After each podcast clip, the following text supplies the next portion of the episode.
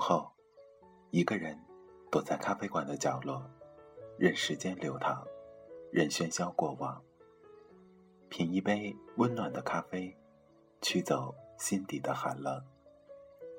在茫茫人海中，你我擦身而过，可曾记得有一个咖啡馆，我们都曾经驻足张望。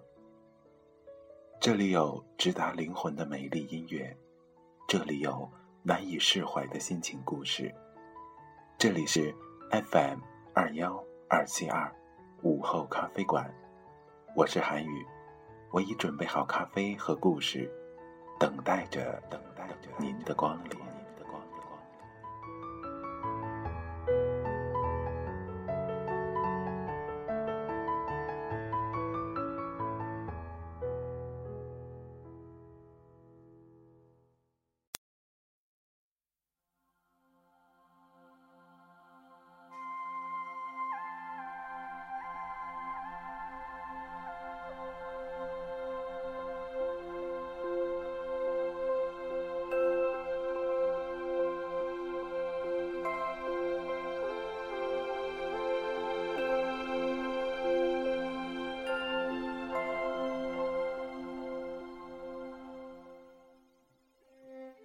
亲爱的听众朋友们，大家晚上好，这里是 FM 二幺二七二午后咖啡馆，我依然是每天晚上都会准时陪伴着你的主播韩语。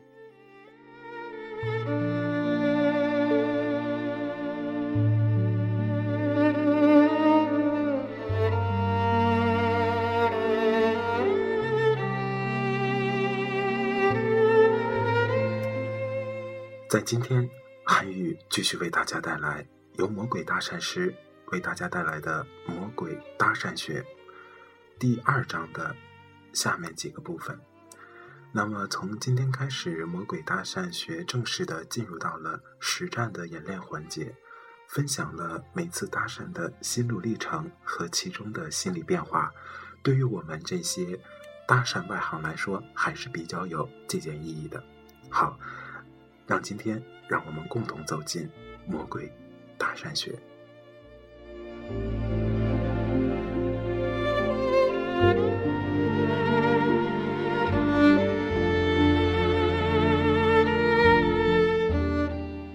第四部分，绝处逢生的四次搭讪。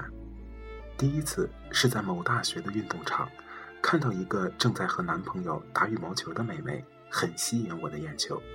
于是坐在运动场外的长廊上欣赏，这是我的癖好。遇到自己喜欢的美眉，即使没有机会说话，也愿意看着她们，就像女人逛街，不一定非要买东西。中途，美眉走出运动场，进了学校的便利店。我本想跟进去，但考虑便利店里人多，搭讪不方便，便利店外面又在她男朋友的视线之内，所以还是放弃了。过了一会儿。女孩拿着两个冰淇淋又回到了操场，两个人一起吃。我确定那个就是她的男朋友。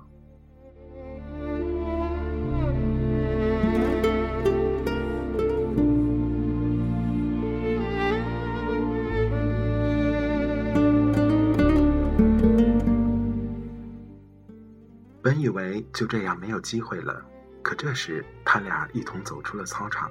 来到了我坐着的长廊边的宿舍楼前，男的上楼去放球拍，美眉就在就在长廊不远处站着等着。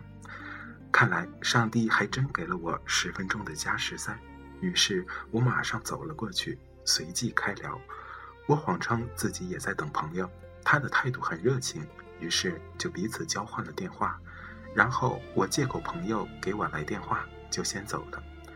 走出几十米后，我回头再看，美眉的男朋友已经下来了，两个人卿卿我我走进了食堂。一周之后，我跟他也一起吃了顿饭。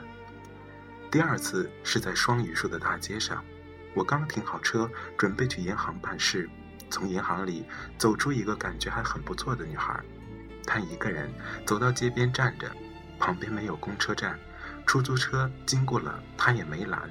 估计是在等开车过来的朋友接他。我往他等车的那个方向望了一眼，至少一站地的距离，空旷无车。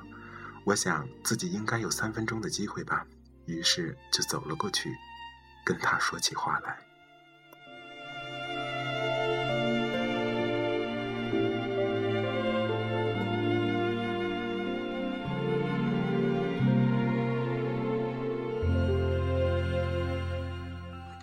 他的态度还不错，我马上掏出手机记下了他的号码。就在他说完最后一个数字时，一辆切诺基停在了我们面前，里面一个跟我样子差不多的哥们儿不怀好意地瞪着我，但美眉很是冷静，开门上车，然后大方地跟我挥手告别，感觉我们就像多年的朋友一样。切诺基也只好眼巴巴地看着。后来我才知道，那个哥们儿也是在追她。而且还结了婚，所以他在用我气他呢。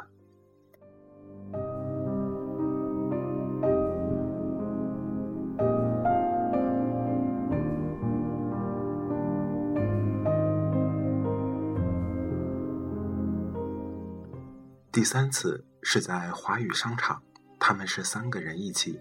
通常我只选落单的人，但这回其中的那个我特别喜欢。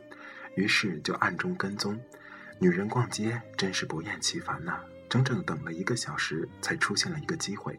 她去上卫生间，我等在门口。她一出来就叫住了她。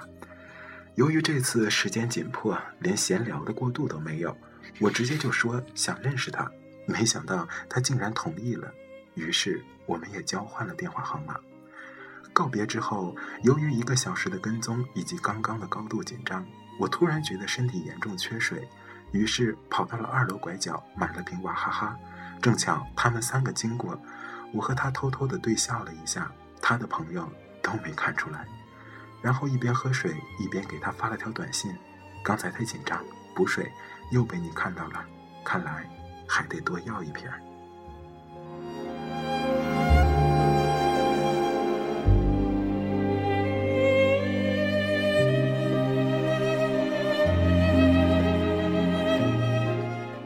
第四次是在王府井立生体育用品商店的门口，看到一个高挑的美眉在我眼前一晃，就进了旁边的云南过桥米线店。我赶紧跟了进去，发现她和一个老头坐在一起吃饭。我也要了一碗米线，坐在了他们旁边慢慢吃。周围除了一对情侣，没有别的客人。我在琢磨着，过桥米线店里搭讪男女组合，不应该算过河拆桥吧？我细心观察他们的关系。老头气宇轩昂，像个大款，可若是泡小蜜，也不该来米线店这种地方啊。所以我判断他们是亲属关系。果然，老头先吃完了，对他说：“你慢慢吃，我去外面凉快会儿。”店里只剩下了两男两女，但我觉得此刻如果坐过去显得太唐突，二来老人家随时可能回来，所以还是隔着桌子跟他搭讪比较安全。宁可被那对情侣全程免费参观了。我们从很烫的米线谈起，又谈到老人家，才知道那是他爸爸。果然虎父无犬女呀，怪不得他身材这么好。我适当的表达了对他爸的钦佩，感慨自己老了之后能有他一半的风采，便也心满意足。他觉得很受用，说连我男朋友在我爸面前都有点自卑。我觉得火候差不多了，考虑到不想让那对情侣听到他的号码，我把手机递了过去，说：“留一下电话吧。”于是他把号码偷偷输到我的手机上，旁边的情侣大眼瞪小眼。然后他也吃完了，起身就走。我感觉仿佛是从战场上退役下来一样，又是一阵口干舌燥，把平时就浪费掉的一大碗米线全部吃光。这是我的几处绝处逢生的案例，同样的情景，失败的次数也不在少数，在这儿我就不讲了。股市有风险，搭讪靠运气，在这儿与君共勉。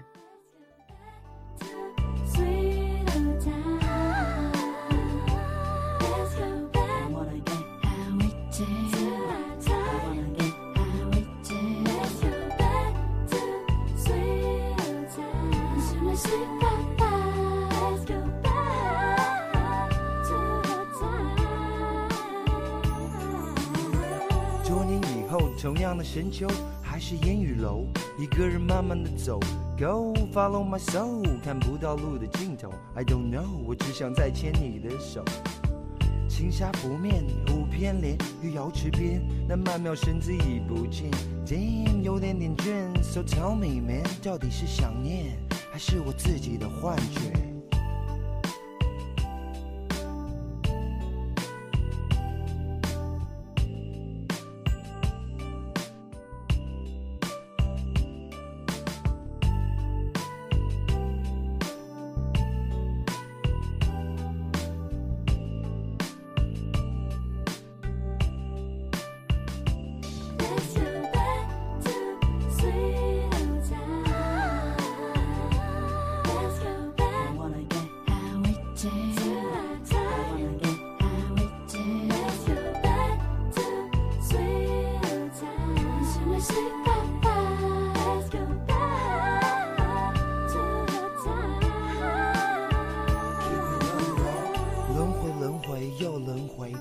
是是非非，不变是情的负累。我想要飞，Hey，so fly away，只有在那里才会有完美。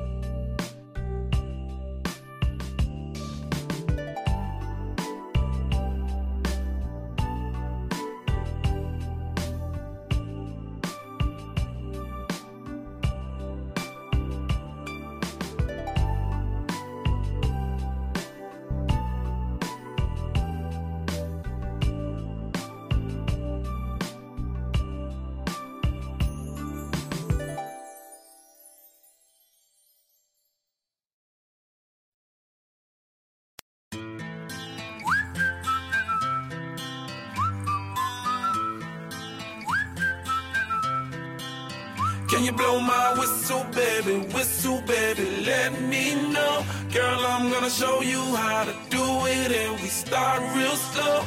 You just put your lips together and you come real close. Can you blow my whistle, baby? Whistle, baby. Here we go. 第五部分，螳螂一号不馋，螳螂二号在后。 那是前年夏天在五道口城铁东面的一条小路上，时间是傍晚，我又发现了一个可以搭讪的目标。但和以往不同的是，这回他有另外一个哥们儿也在跟踪他。搭讪已经有了几年，这还是第一次有机会近距离的全程观察自己的同行是怎么干活的。这让我很激动，甚至当时都打算放弃这个美眉，仅仅是怀着学习和交流的目的，跟在那哥们儿身后观摩一番。一来看看别人怎么搭讪，二来也想站在客观的角度看看自己经常干的事情，在别人眼中究竟是什么样子。这条小路沿着铁路自北向南，当时路上就我们仨，可以说机会绝佳。我和他，他和他都保持着两米的距离，有那么几分钟，三人步伐一致。如果有第四个人看到这个场景，一定会觉得特别的滑稽。他似乎感觉到了我的跟踪，走路开始显得不太自在，紧盯着美眉的目光也变得东张西望，犹疑不定。我理解他此刻的心情，毕竟自己每次搭讪也不愿意被别人看到，因为内心深处总觉得这事儿其实有点那个。但这次我作为一个旁观者，我突然有了一种特别清醒的意识。其实搭讪这事儿太无所谓了，那哥们儿为什么要在乎我在看着他呢？我又能把他怎么样呢？除非他抢劫，我勇士点能打个幺幺零；或者他搭讪被拒绝，我小人点能幸灾乐祸一下。否则，如果他搭上了，我也只能假装君子似的经过他们俩，然后心里羡慕、嫉妒，没有恨。Can you blow my whistle baby? Whistle baby. Here we go. Whistle baby whistle baby. 这些勉励的大话以前搭讪时也无数次的对自己讲过但好像都是犯罪嫌疑人在为自己辩护开脱多少有些心虚但这一次跟在他们后面仿佛自己是法官在宣判搭讪无罪一样觉得特别理直气壮。并且心中还为那小伙子惋惜，为什么这家伙还不动手呢？终于，他似乎是放弃了，脚步忽然慢了下来。我抓住时机，三步并作两步跟上了那个美眉，毫不犹豫地问好开聊，而且我也在没意识到自己在她身边几点的位置发话。这里顺便强调一下，有的搭讪书上说要从他的侧前方开始，我觉得纯粹是故弄玄虚，因为整个一圈我都试过了，其实没多大区别。走了没多远，美眉告诉我她到家了，但我意犹未尽，又在小区门口站着聊了二十分钟。期间，那哥们儿经过我，我和他对望了一眼。这次搭讪，我还有一个发现，在美眉的地盘，搭讪成功的概率一般都比较高，比如家，比如单位，比如宿舍。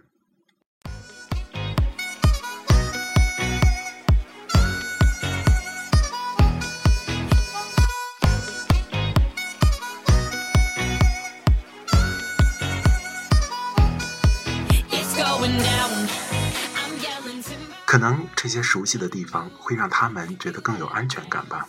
在我的地盘，我可以做主，但你的地盘，我可不敢让你做主。女孩有时候就是这种心理。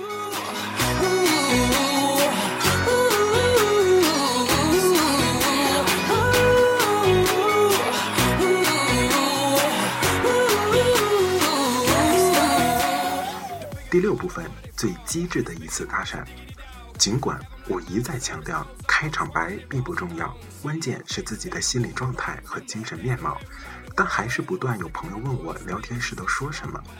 为了满足大家的好奇心，现在我把某天在东单大街上一次搭讪的对话记录如下：他一个人走在前面，我快步跟过去。嗨，你好，嗯，有什么事儿吗？迟疑，迷惑。但态度还不算拒绝，啊，没事儿，就是想跟您一边走一边聊会天儿，坦诚。为什么呀？好奇还带点挑衅。这个今天气温有点低，我觉得如果跟你讲话肯定会让我紧张，这样我就不怕冷了。把搭讪解释为归结于自己，而不是对他，这会让对方很放松。反面教材就是我觉得你如何如何，然后直接把对方吓跑。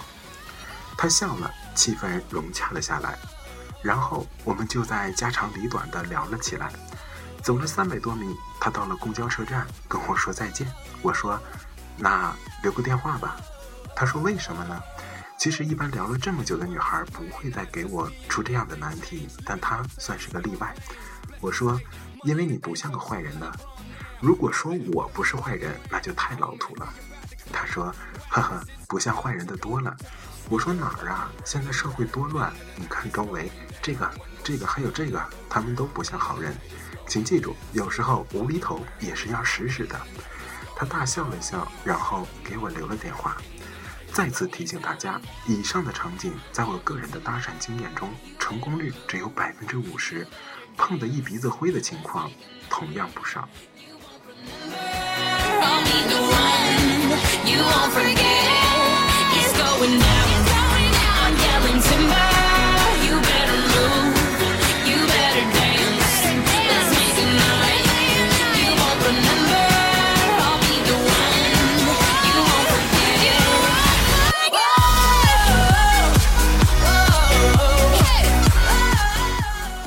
今天为大家带来了魔鬼搭讪学的两个部分，也是非常模拟现实搭讪情况的两个部分。那么在这两个部分当中，魔鬼搭讪师为我们现场沙盘推演了在一次搭讪当中如何把握心理状态，以及如何进行搭讪的你来我往。那韩语在这儿还是要跟大家简单的说一下，也是。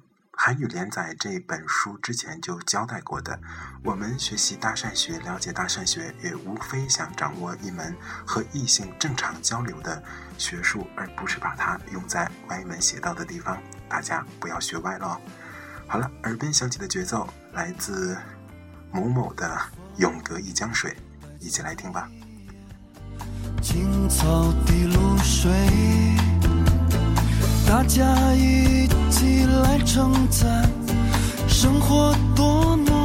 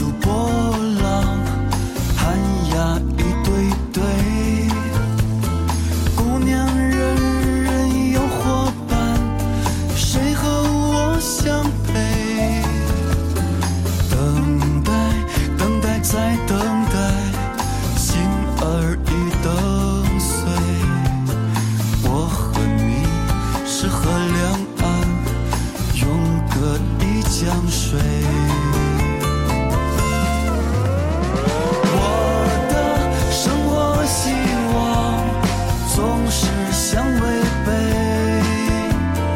我和你是河两岸永隔一江水。等待等待再等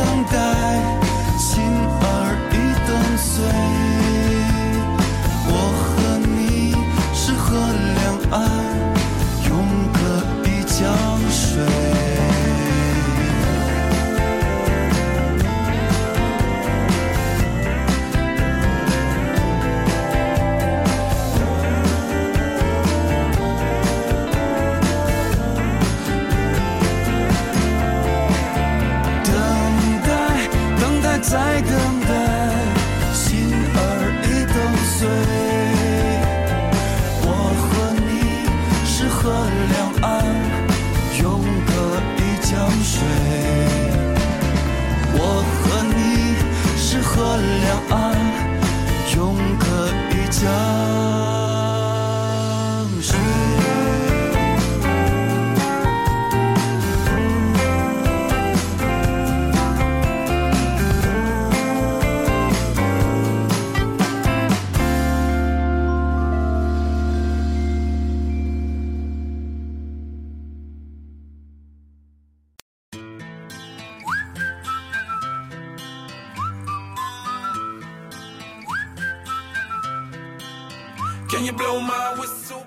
好的亲爱的听众朋友们看看时间今天的午后咖啡馆就到这儿了。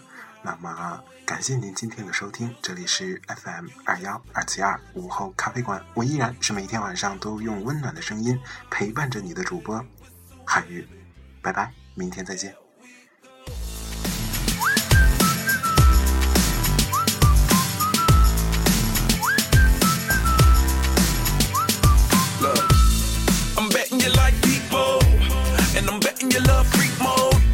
And I'm betting you like girls to give love to girls and stroke your love.